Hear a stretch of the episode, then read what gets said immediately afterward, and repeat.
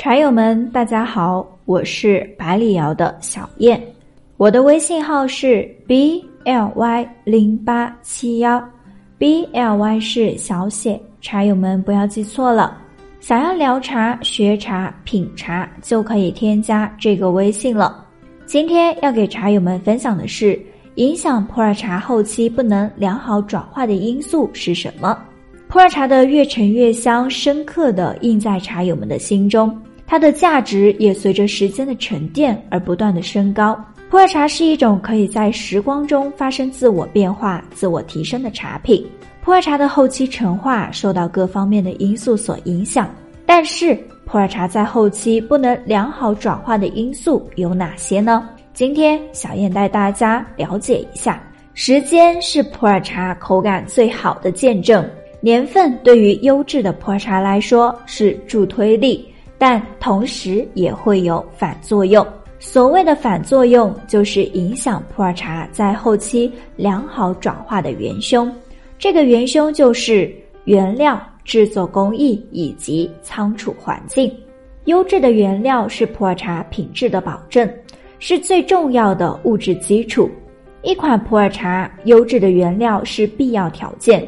最明显的一款以生态环境优越。自然生长的古茶树的春茶鲜叶为原料制作而成的茶品，和一款以人为因素干涉比较多、树龄比较小的茶树春茶鲜叶为原料制作而成的茶品，二者不管是在品饮口感还是后期的仓储陈化上，都会存在比较大的差异。生态环境的优劣、树龄的大小，都会造成茶叶中内含物质的不同。生态环境优越、树龄比较大的古茶树，茶叶中的内含物质更加丰富，制作成茶品之后，可以给茶品在后期的良好转化中提供丰富的物质。而精湛的制作工艺是普洱茶的一大关键。普洱茶的制作工艺包括鲜叶的采摘、摊晾、杀青、揉捻、晒青、蒸压成型、自然晾干。包装成棉纸之后，制作成茶品。普洱茶的制作工艺里的杀青和揉捻，对普洱茶后期转化的影响是不容小觑的。普洱茶杀青环节最主要的目的，就是将鲜叶中的酶等活性物质钝化，也就是让它们短暂的进入休眠期。茶品制作完成之后，酶等活性物质在时光中慢慢苏醒，开始慢慢转化。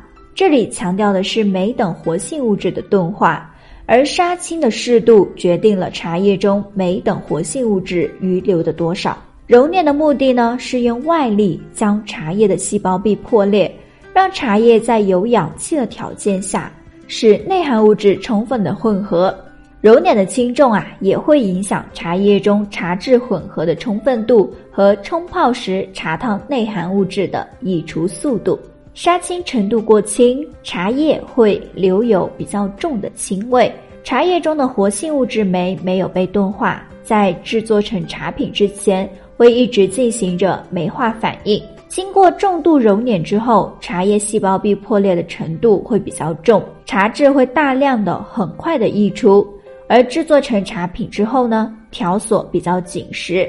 冲泡之后，茶汤清味重，稍微控制不好投茶量和出汤速度，就会造成茶汤的口感在前面几泡会过浓，会出现不耐泡的情况，而且条索的匀整度会比较差。